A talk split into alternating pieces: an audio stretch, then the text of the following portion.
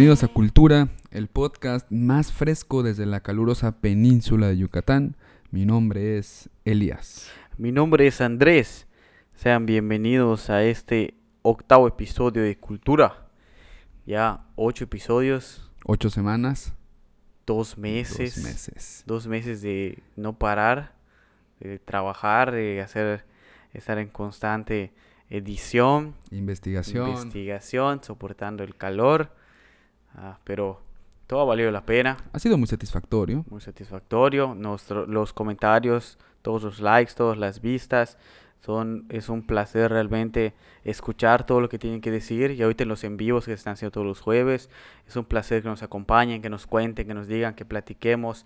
Se les recuerda que estamos abiertos a peticiones, a comentarios, que a todos se les ha estado escuchando y se está trabajando para darles los contenidos que nos han pedido. Exactamente, ha sido muy enriquecedor. Creo que esto de los en vivos, como bien dices, ha sido una ventana para contactar con ese otro que nos escucha. Sí, Con, con- precisamente. con aquel que está detrás del monitor y que no vemos. O sea, ha sido una bonita forma de contactar. Estoy muy contento. Fue, fue una buena idea. Sí, tra- tratar de, evitar la tiranía, de Exactamente. fomentar el diálogo. eso, Exactamente. O sea, eh, puede parecer tirano, hegemónico, nosotros Sí. dos detrás de un detrás de, de un micrófono eh, hablando ideas, ¿no? Entonces no ideas queremos nuestras. ideas nuestras, exactamente. Entonces, para eso se abre este espacio de diálogo, justamente para que no sea impositivo, para que haya una forma de obtener una retroalimentación, un feedback.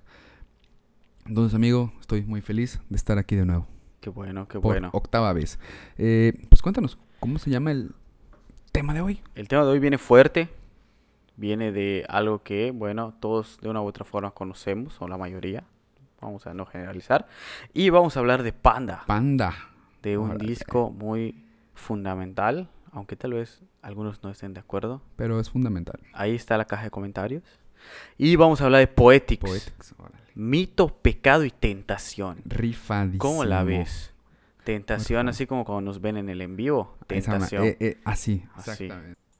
Eh, antes de comenzar, me gustaría agradecer a Tétrico Romance por facilitarnos su canción Redención.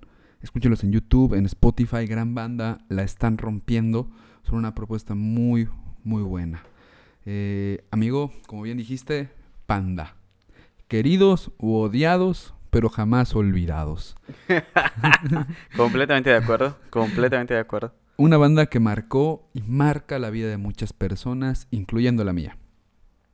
Banda que cuenta con siete álbumes de estudio y dos en vivo. Cuéntame, ¿cuáles son tus canciones favoritas? Parecer un básico, lo acepto, pero pues quisiera empezar con Cita en el quirófano, Gran rola, amigo. por supuesto.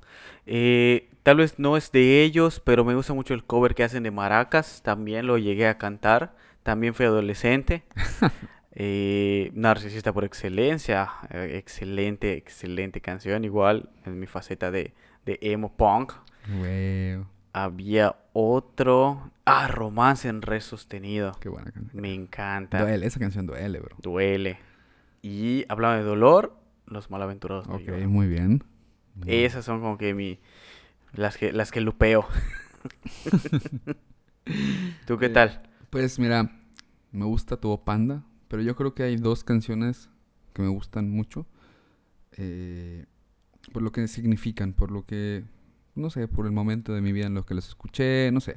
El prim- la primera es Tripulación al Mar Toboganes, que sale en el disco amarillo, en el Amantes Untamentes, y Del Rapto y otros pormenores, que esta canción sale en el disco Poetics, el cual convoca la plática de hoy. Te cuento, amigo, este disco cumple 10 años en septiembre. 10 años, esa madre, güey. Chingo de tiempo. Y es un trabajo, supongo que estarás de acuerdo conmigo, eh, que rompió con todo lo que la banda había creado hasta ese momento. Es una innovación, una innovación total de Panda, como que podría decir como un disco aparte de ellos, Sí, Como puede que ser. muy muy atípico, ¿no? Sí. Pero que corresponde a un sentido que funcionó y que les dio una frescura y que luego pudieron volver pues ya a su a su estilo más más de ellos, pero yo no descartaría Poetics, es muy bueno y fundamental para quien escuche Panda. Sí, o sea, imagínate, o sea, era un álbum doble, conceptual. Sí. con una diversidad tímbrica, armónica, melódica, incluso rítmica, que nunca habíamos escuchado en alguna producción anterior. Y que incluso en ninguna producción posterior lo volvimos a escuchar. Y eso que le da más valor, de hecho, al, al disco. Exactamente. Y todo esto complementado por una lírica que reescribió el sistema de creencias que coadyuvó a conformar la visión del mundo occidental, el cristianismo. ¿Qué te puedo decir? Creo que es mi disco favorito de Panda. Recuerdo escucharlo impactado y fascinado. Me Sí, lo pues regaló, igual la época, ¿no? Fue un regalo de cumpleaños, me lo regalaron apenas salió. Un abrazo a mi amigo Nes. Por cierto, toca en una banda que se llama Listur Colors. Gran banda también. Hay que nos preste una canción. Sí, le voy a escribir para decirle. Tema 1, amigo. Tema 1, cuéntanos, Elías, ¿de qué nos vas a hablar hoy? Reescribiendo el mito, Abigail y la maldad. Me lleva. Comenta Yuval Noah Harari en su libro Sapiens de animales a dioses que la supremacía del Homo sapiens se debe a una serie de mutaciones genéticas accidentales que cambiaron las conexiones internas de su cerebro, lo que les permitió pensar de maneras sin precedentes y comunicarse utilizando un tipo de lenguaje totalmente nuevo. Estas nuevas formas de pensar y comunicarse, amigo, constituyen la revolución cognitiva. Precioso. La revolución cognitiva es entonces una revolución del lenguaje que permitió al sapiens adquirir tres habilidades vitales. La primera, emitir y recibir información cada vez más compleja sobre el mundo. El lenguaje tornó en un fenómeno en expansión constante, siempre flexible, adaptativo y que recubrió cada parte de la realidad, abarcándola, apropiándose de ella, Imagínate, no solo se podía conocer la ubicación de zonas de caza, rutinas, dinámicas, ciclos, peligros, etc., sino también comunicar lo anterior y mucho más a sus contemporáneos y también importante a las generaciones por venir. El lenguaje proyectó al sapiens más allá del presente. Le brindó continuidad a sus sociedades. Qué bonito, ¿no? Precioso es la trascendencia total de, de, de la palabra, del humano. Exactamente. Y mira, eh, la segunda habilidad es estudiada por la llamada teoría del chismorreo. Apunta Harari al respecto. La información más importante para transmitir era acerca de los humanos, no acerca de los leones y bisontes. El Homo sapiens es ante todo un animal social. Transmitir información confiable sobre cada miembro de la sociedad tornó vital para sobrevivir y expandir los grupos de manera efectiva y fortalecer la cooperación. Hoy en día hemos normalizado esta dinámica y la reproducimos sin darnos cuenta. Por ejemplo, eh, en la escuela, cuando no queremos trabajar en equipo con alguien porque nos han dicho que es un huevón. Cuando de decidimos no ir a un restaurante porque entramos a su página de Facebook y leemos la multitud de comentarios negativos. Incluso solemos pedir y buscar referencias que nos garanticen el éxito de alguna compra en Internet. El chisme, mediante el audio de WhatsApp, hoy en día es como respirar para muchos de nosotros. Sí. Sin embargo, amigo, o sea, estamos chismeando desde hace 70 mil años. Precioso, ¿no? Qué intenso, ¿no? Una- somos una, una especie chismosa, bro. Nos mama el chisme. hay que aceptarlo, hay que lidiar con él, hay que vivirlo. Está bien. Yo puedo vivir con eso. ¿Tú puedes vivir con eso? Claro que sí. El rato te cuento algo. Va. Pues mira, entonces, eh, la tercera habilidad eh, es, según Harari, la capacidad de transmitir información acerca de cosas que no existen en absoluto. Hasta donde sabemos, solo los sapiens pueden hablar acerca de tipos enteros de entidades que nunca han visto, ni tocado, ni olido. El lenguaje amigo entonces conjura. Las leyendas, mitos, religiones, el dinero, etcétera, son posibles en la revolución cognitiva. Entonces, eh, este aparente desprendimiento de la realidad podría parecernos a simple vista inútil, ¿no? O sea, en vez de salir a cazar, en vez de estar follando para garantizar la, la, reproducción de la, de la, especie, pues estoy rezando, ¿no? Sin embargo, estas narrativas imaginarias, estos mitos, son unidades que impulsaron el establecimiento de sociedades macroorganizadas, porque entonces comenzamos a imaginar colectivamente. Dice Harari, podemos urdir mitos comunes tales como la historia bíblica de la creación o los mitos nacionalistas de los estados modernos. Dichos mitos confirieron a los sapiens la capacidad sin precedentes de cooperar flexiblemente en gran número. Me pregunto, voy a abrir una, una pregunta, ya sea para el en vivo del jueves o para donde quieran. ¿Sería posible entonces, amigo, hablar del Estado, las fronteras, las naciones, los dioses, sin esta capacidad conjurante del lenguaje? Yo creo que no. Yo creo que no. No, pues claro que no. Bueno, vamos a dejarlo para el debate, ¿no? Para el en vivo. Entonces, no está de más indicar que por lo tanto, estos mitos requieren de la capacidad persuasiva del lenguaje. ¿Qué te parece esto? Es interesante pensar que nuestras sociedades están fundamentadas en el convencimiento de algo. Ah, por supuesto. No manches, bro. Está denso, ¿no? Sí, o sea, es, es como lo que hablábamos en el podcast anterior, igual de que dependen experiencias, no productos. O sea, es convencerte. Estamos, o sea, todo lo que cimienta nuestras sociedades es el convencimiento. Sí. Interesante.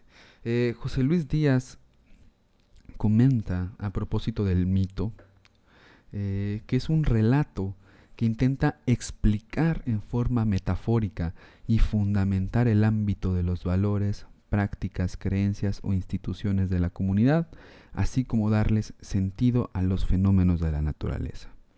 Siguiendo estas ideas, podemos concluir que estas unidades de macroorganización funcionan solo en consecuencia de una sociedad en la que sus miembros comparten estas explicaciones, las hacen suyas, las socializan y por tanto dan forma a una visión de mundo. Si estos individuos no estuvieran convencidos, si estos individuos no hicieran suyas estas unidades de macroorganización, entonces no son posibles.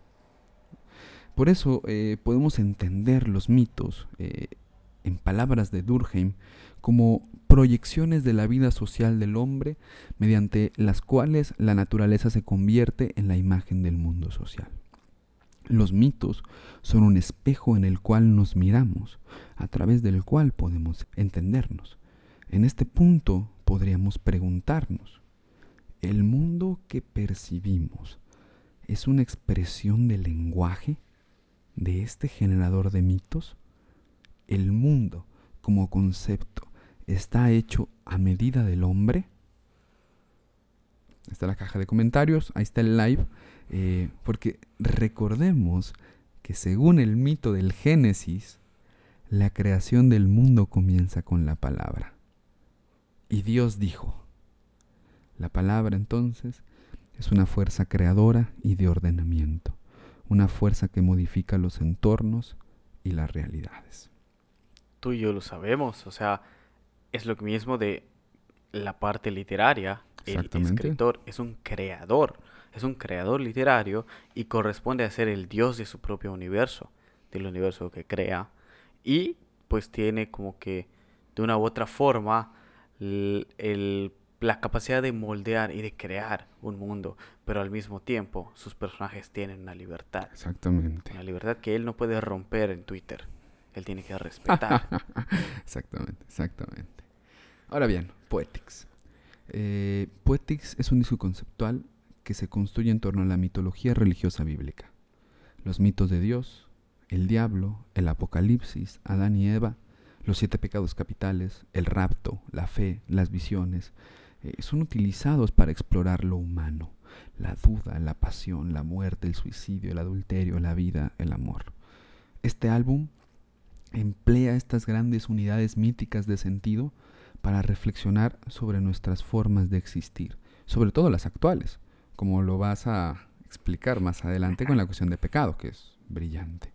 Eh, y no solo eso, eh, las reescribe, ingiere en ellas a partir del mismo lenguaje para cuestionar nuestras propias estructuras. Descompone el mundo. Yo creo que esto es lo valioso de este disco. Escuchar Poetics es entrar a un lugar conocido, al mito religioso, que lo conocemos bastante bien, pero que no podemos reconocer del todo. Existen reminiscencias, sin embargo, la reescritura se ha llevado la mayor parte, y en ese extrañamiento cuestionamos, miramos con otros ojos, nos atrevemos a desafiar el orden. Amigo, ese es el poder que encierra la escritura, que es productora de significados. Precioso.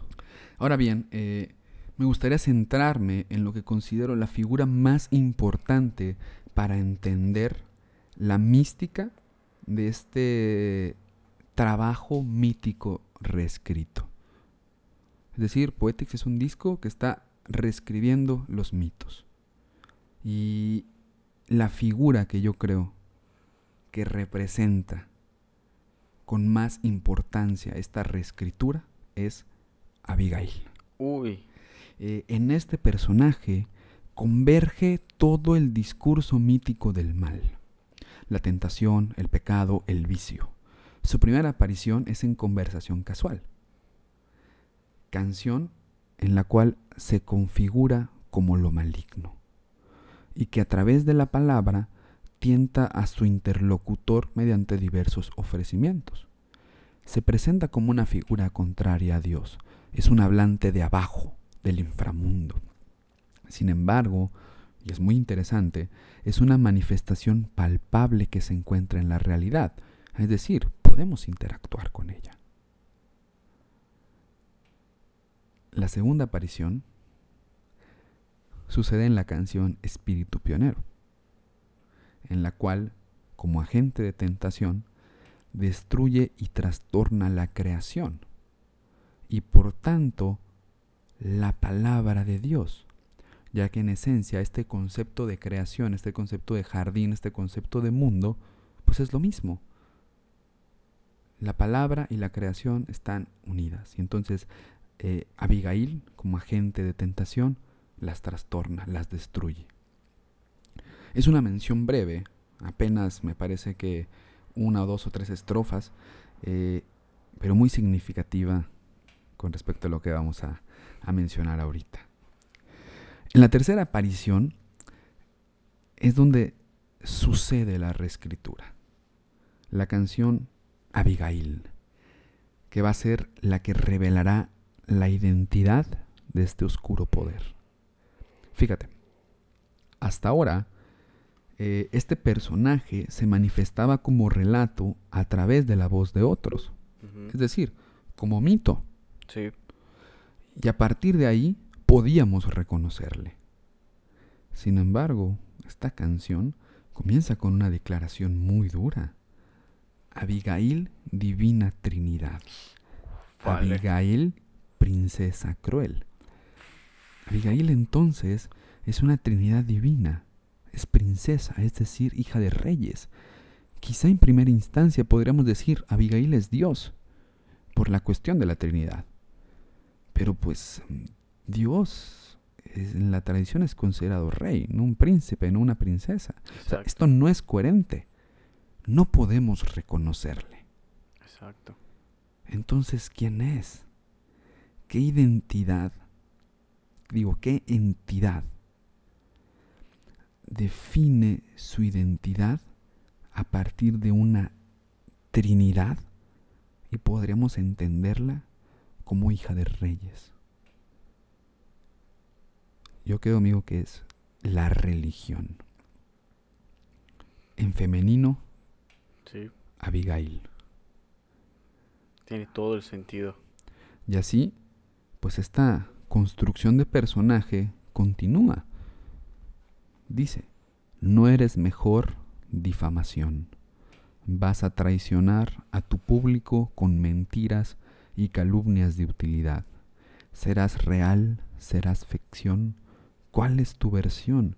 Brillante y atractiva, una pose distintiva, tu cualidad es la persuasión a nivel mayor, el mundo en espera de una falsa protección. Es una crítica brutal. Durísimo. Entonces, el mito de la iglesia, la religión, como institución que representa la voluntad de Dios en la tierra, se resquebraja. Abigail surge como un representante del mal y nos muestra su verdadero rostro, un rostro maligno, como en conversación casual, un rostro que ha destruido la palabra, como en espíritu pionero. Entonces, del cuestionamiento del mito, de su reescritura, surge una crítica severa a la institución eclesiástica y la recubre de otro mito que es la maldad. O sea, hace una relación entre maldad y religión e iglesia y la aleja del espacio simbólico mítico de lo bueno, que era donde estaba encerrada la iglesia, que era donde había eh, tomado forma, donde se había significado. Y bueno, la música, que, o sea, la música es fundamental en, este disco. ¿A qué voy? Por ejemplo, en Popurrí para ti, eh, que es una canción que habla del apocalipsis, tenemos este, tenemos las trompetas exactamente. En Espíritu Pionero, lo que tenemos es el sonido del órgano que el órgano es un sonido sacro. Y que de alguna manera representa la voz de Dios. Y espíritu pionero, entonces, que es la visión del pecado original, pero desde la visión de Dios, pues tiene todo el sentido del mundo que hay un órgano. Entonces la música va acompañando al disco, va acompañando la lírica. Entonces, aquí, en Abigail, la música refuerza este discurso desmitificante. ¿Y cómo lo hace? Lo hace a través de un patrón polirrítmico de cuatro cuartos y cinco cuartos que se encuentra en el puente. Es decir, hay un patrón rítmico de cuatro cuartos, un, dos, tres, cuatro, conviviendo al mismo tiempo que un patrón rítmico de cinco cuartos, un, dos, tres, cuatro, cinco, al mismo tiempo. Están sobrepuestos. Están sobrepuestos. El primero, cuatro cuartos, es llevado por la batería y el bajo. Y el segundo, cinco cuartos, por la guitarra. Hay un distanciamiento entre las voces. Es una sección que no suena natural, es artificiosa, forzada, tensa. Hay un elemento que no está en armonía con el discurso musical ni lírico de lo religioso. Es decir, esta canción que habla sobre la religión, que habla sobre lo que es la religión, está en cuatro cuartos. Pero por otro lado, hay una voz inabarcable que escapa del mito. Una voz en cinco cuartos, que es la palabra de Dios. Wow.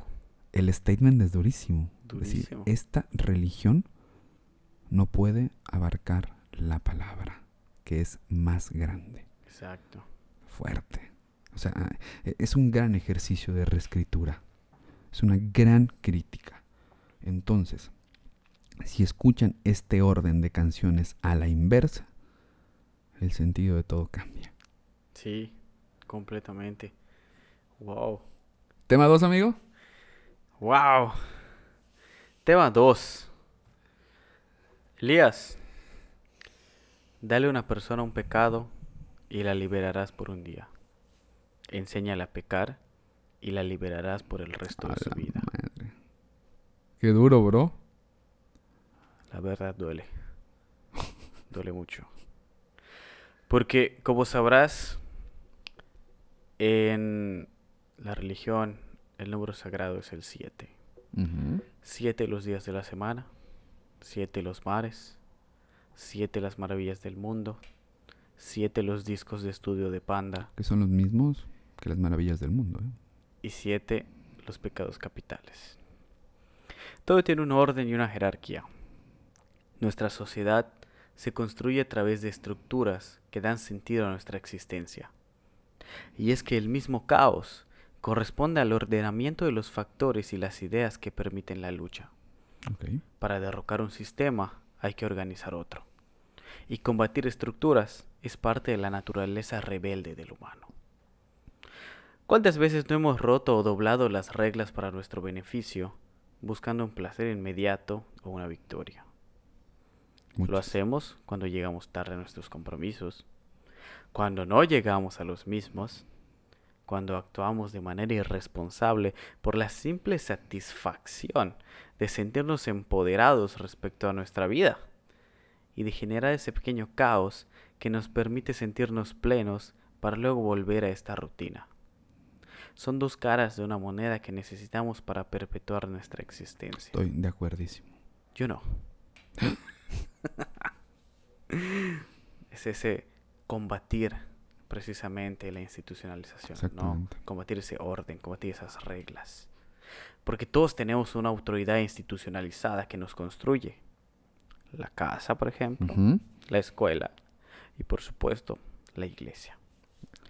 Hay otras, ¿no? Está el trabajo, está el gobierno, Los la- medios de comunicación. los medios de comunicación, la clase social, y cada una cumple con una función específica, pero todas se conjuntan en nosotros y plantean disciplinas similares que se centralizan en nuestra personalidad, misma que adaptamos de acuerdo a la situación. Pero que todas nuestras máscaras se unen en algún punto. Tal vez no seamos el mismo en el trabajo, que en la escuela, que en la casa y que en los amigos, pero a fin de cuentas nuestra personalidad es la misma. Estoy de acuerdo. Son pequeñas variantes que tenemos de lo mismo. ¿Alguna vez alguna de estas instituciones te habrá dicho que no, por alguna razón? Y te habrás revelado ante esto, de manera activa o pasiva, con gritos o en silencio. Pero no puedes negar el hecho de que existe un espíritu rebelde en tu interior que busca los momentos adecuados para resplandecer y cegarte para que hagas cosas que no harías comúnmente pero que te ayudan a llenar esos vacíos que hacen de tu vida diaria. Precisamente un gran ejemplo es en mi experiencia en la carrera cuando me escapaba de las clases, Exactamente. cuando llegaban y me decían, ¿sabes qué? Vámonos. Y yo decía, ya fui a la clase varias veces, estoy harto de la clase, estoy molesto, voy a rebelarme y no voy a ir. Al día siguiente me recupero, ¿no? Y regreso a la rutina. Pero ese momento de rebeldía me hizo pleno y me permitió seguir y volver al orden. Así pues, una de las instituciones con mayor grado de control sobre la sociedad es la iglesia, misma que se ha encargado de institucionalizar la religión y educarnos, vendérnosla como un producto que tiene determinadas capacidades y te garantiza algo más allá, que varía de religión a religión, pero tiene una póliza que debes cumplir, pues de otra forma se invalida tu garantía. Esto ha sido llamado pecado. Y tal vez tenga sinónimos en las distintas religiones, o tal vez en unas religiones no exista. Pero hoy particularmente hemos de hablar del pecado considerado en el cristianismo, y siendo un poco más específico, en el catolicismo. La banda de la que hablamos hoy, Panda, es mexicana, y gran parte de México dedica el culto a esta figura clavada en una cruz y el disco que analizamos tiene una carga teológica muy fuerte que nos permite ahondar sobre el pecado. Pero ¿qué es el pecado? Jorge Aurelio Díaz hace un estudio titulado Pecado y Autonomía, muy bueno, con un gran valor teológico. Se los recomiendo mucho. Y él nos dice que el pecado es decir, hacer, pensar o desear algo contra la ley de Dios o la ley humana en materia grave, con plena advertencia y pleno consentimiento. No es un accidente, ¿sí? No es así como si nada. Es una acción que tú tomas la decisión de realizar y de hacer, porque tú consientes hacer este pecado, este pecar, lo aceptas Exactamente. y lo, y lo ejerces, ¿no? Sin embargo, esta definición podría ser un poco escasa. Tenemos una definición más completa que nos da el Papa Juan Pablo II en el Catecismo de la Iglesia Católica. Y te lo parafraseo así. Para comprender el pecado es preciso reconocer el vínculo profundo del hombre con Dios, porque fuera de esta relación, el mal del pecado no es desenmascarado en su verdadera identidad de rechazo y oposición a Dios. La realidad del pecado solo se esclarece a la luz de la revelación divina. Sin el conocimiento que ésta nos da de Dios, no se puede reconocer claramente el pecado. Y se siente la tentación de explicarlo únicamente como un defecto de crecimiento.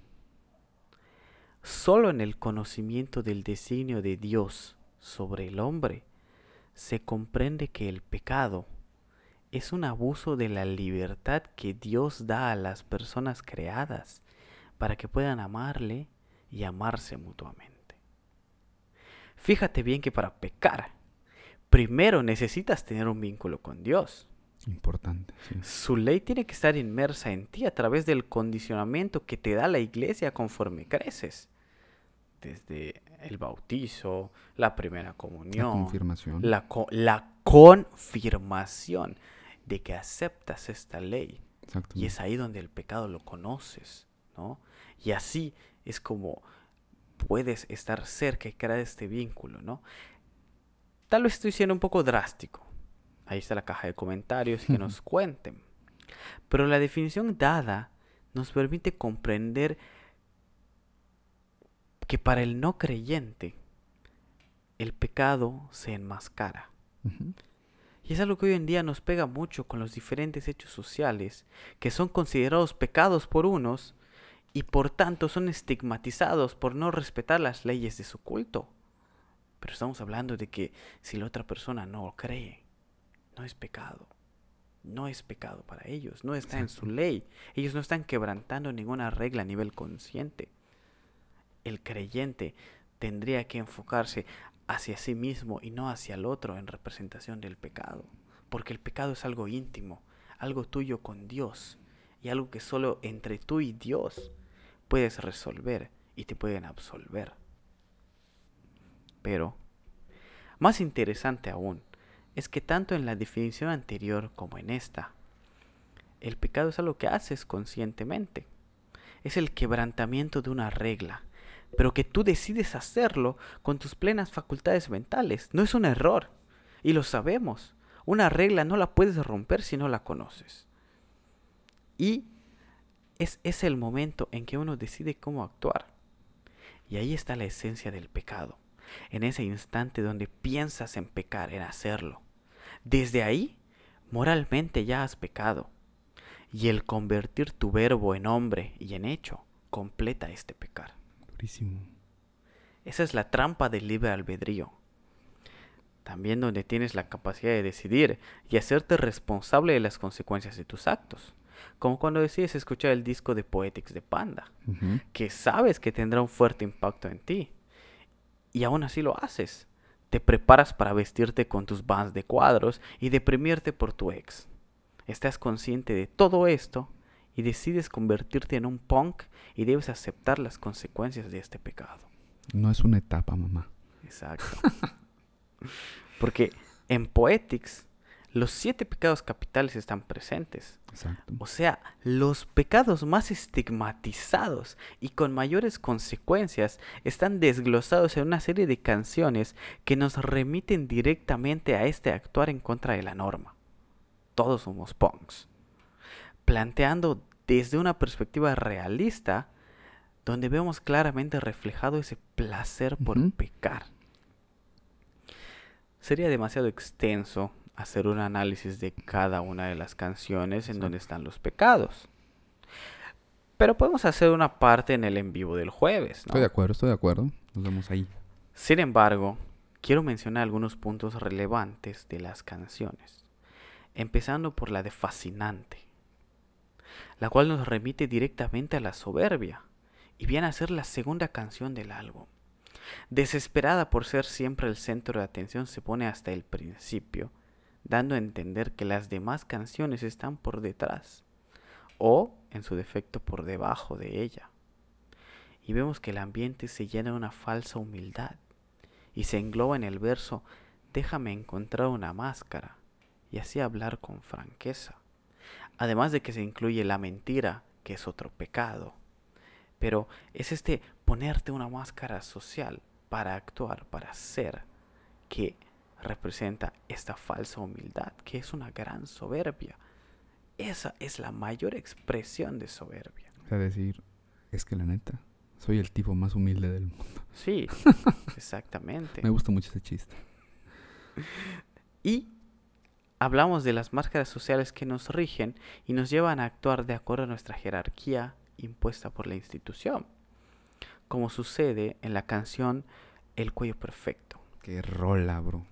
Pero ahí se nos habla de una avaricia por consumir, porque el personaje no lo puede evitar y al mismo tiempo quiere negar esta situación, esconderse en el oscuro para que no vean quién es en realidad y cómo su naturaleza no es buena, pero al mismo tiempo corresponde a lo que le han enseñado, a lo que él ha sido, en lo que lo han convertido.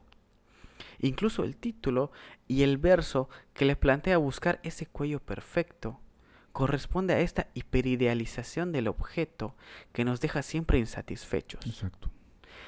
Esta es la base de nuestra sociedad consumista. Crear estándares irreales que nunca vas a llegar a obtener, pero vas a morir buscándolos. Estándares que funcionan tanto para el otro, de buscar ese ideal en el otro, como para ti. Y en este caso lo vemos en la canción Casi nula autoestima donde vemos una envidia como el producto de un autodesprecio constante hacia uno mismo, una comparación entre individuos que te lleva a desear tener lo que tu prójimo, pero no algo como lo de tu prójimo, lo de tu prójimo, despojarlo a él de eso y quedarte con eso que envidias. Exactamente. Porque tú no quieres ser como él, tú quieres ser él. Y así lo dice la canción. Exactamente. Pues yo quiero ser él. Exacto, es eso, quitárselo y hacerlo mío. Como dato curioso, los coritos en esa canción están cantados por Poncho Herrera. Uy. Cantante de Rebelde. ¿Se acordarán? RBD. ¡Wow! Ya, cierro paréntesis. Qué envidia debió darles a los de RBD. sí. Y con esa envidia seguro que sufrieron, porque la envidia te lleva a sufrir. Exactamente. Es una manera de expresar el egoísmo que se hace presente en la búsqueda de la libertad. Porque gran parte de buscar la libertad tiene connotaciones muy egoístas. Exactamente. Es el placer que produce un autoengaño, porque el placer nos deja ciegos, como pasa en que tu cama sea mi hogar. Porque ahí se explicitan muchos rasgos de lo que significa pecar. Desde el principio, cuando se habla de la sonrisa tierna y con malicia, porque estamos conscientes de ese pecado. Entonces, cuando tú vas a pecar, cuando sabes que estás haciendo algo mal y tienes esa sonrisa cómplice, maligna, que hasta consideras tierna y la puedes ver mucho en los niños. Cuando el niño sabe que ha hecho una travesura y te da esa sonrisa con malicia. Exactamente. ¿Sí? Que es precisamente eso, ¿no? Y tú buscas maximizar esa necesidad, aprovechar al máximo tu falta, porque si te va a llevar, que te lleve bien, ¿no? Completa. Y por eso buscas a alguien que sepa del pecado. Alguien que te pueda llevar a lo más profundo y oscuro de este. Alguien que sabe lo que el hombre prefiere y desea. Pero claro, no es gratis. Porque ante todo, pecar tiene un precio que vas a pagar, quieras o no. Y vas a sufrir mucho por ese pago, claro. Pero eso no significa que no puedas encontrar paz en eso. Puedes aceptar los golpes que te van a dar por ser un pecador, aceptarte pecador y seguir siendo pecador, conformarte con ello y así convertirte en un ganador. Tirar la hueva en paz. Tirar la hueva en paz, porque en, en la canción el personaje, aunque está consciente de que está mal lo que hace, mal siguiendo las, los conceptos de mal institucionalizados de la religión, él lo sigue haciendo. No necesita ni quiere cambiarse de rumbo. Y su pasividad es la manera en que lidia con las consecuencias de su pecado. Y la misma letra de la canción es súper perecísima. O sea, está muy simple y la música igual es similar a, a, otra canción, me comentaste. Sí, sí, o sea, según yo, es casi, no una copia, pero se asemeja mucho al intro de Ya no Ojalá. O sea, yo cuando lo escuché dije, ah, esta parece ser la canción a la que menos ganas le echaron del disco. Exactamente, porque es la pereza, ¿no? y, y, y, los podemos criticar así, y podemos estarlos jodiendo, ¿no? Como ese personaje. O sea, lo van a estar jodiendo con que cambie su vida. Pero al final, la vida en sí es un infierno terrenal. Y no queda más que vivirla y disfrutarla, ¿no? Aceptar lo que venga. Dejarte llevar por excesos. Es un tipo de indulgencia, pero hacia la propia vida que te destruye. Porque todo lo que dicen los demás no es importante. Puedes callar sus voces con alcohol, puedes dejar salir al punk que llevas dentro y combatir sus estándares de bello, comiendo cada vez más, tragándote todo el amor que la vida se niega a darte en esta sociedad de instituciones controladoras que se obsesionan contigo. Y al final, lo que hagas siempre será atentar contra algo, ya sea la institución o contra ti mismo. Porque no importa lo que hagas, el cielo no te escucha. Y ese silencio esa ignorancia que busca dividirnos, incluso como individuo que busca fragmentarte y convertir cada una de tus partes en algo independiente, y que una mano no se entere de lo que hace la otra con tal de permanecer siempre en la oscuridad, cuya única luz vendrá, o se espera que venga, desde arriba. Y eso es frustrante. Esperar que otro llegue a salvarte, dándote a entender que eres incapaz. Y que eres incapaz porque eres imperfecto y nunca has de alcanzar la plenitud de la vida y solo te queda aceptar tu condición u odiarte a ti mismo. Sentir una ira profunda hacia tu propia existencia limitada por tu creador, ese que te ha dado todas las capacidades y te las ha limitado.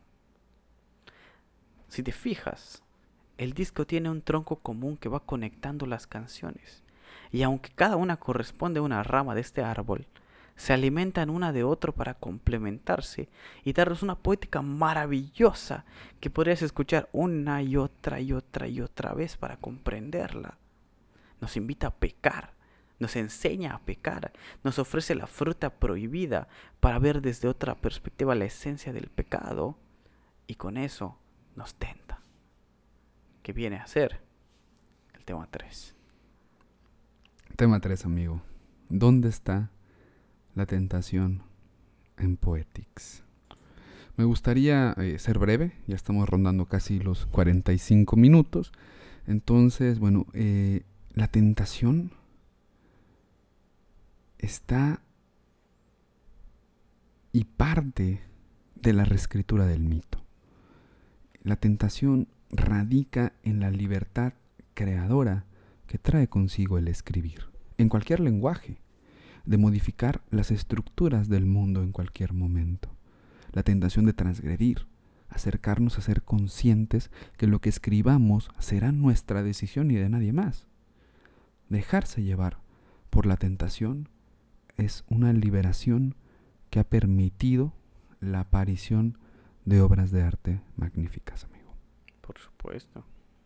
Precisamente combatir este pues estas reglas, ¿no?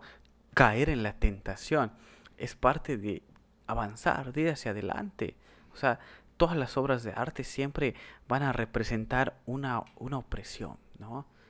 La, la, las mismas pues censuras que se han hecho a lo largo de los años con obras que no te dejan publicar o determinados temas tabú. Entonces, combatir estos, romper esta regla, pecar contra esa institución, es lo que te libera lo que te hace grande, lo que te abre el pensamiento para que pueda evolucionar y puedas sentirte libre, sentirte libre a través de todas estas creaciones, de todo este arte. Yo creo que Poetis nos ofrece esta tentación a través de, del disco. El disco es una manzana de la discordia que tenemos que consumir, tenemos que sentir ese pecado, probar esa, ese fruto prohibido que nos va a mostrar cómo pecar cómo disfrutar del pecado, cómo encontrar una gran libertad en él. Es precioso. Sí, sí, sí. O sea, yo creo que el gran ausente en este disco es el arrepentimiento. Exactamente, porque no, no se ve en ningún momento. No, no, no existe.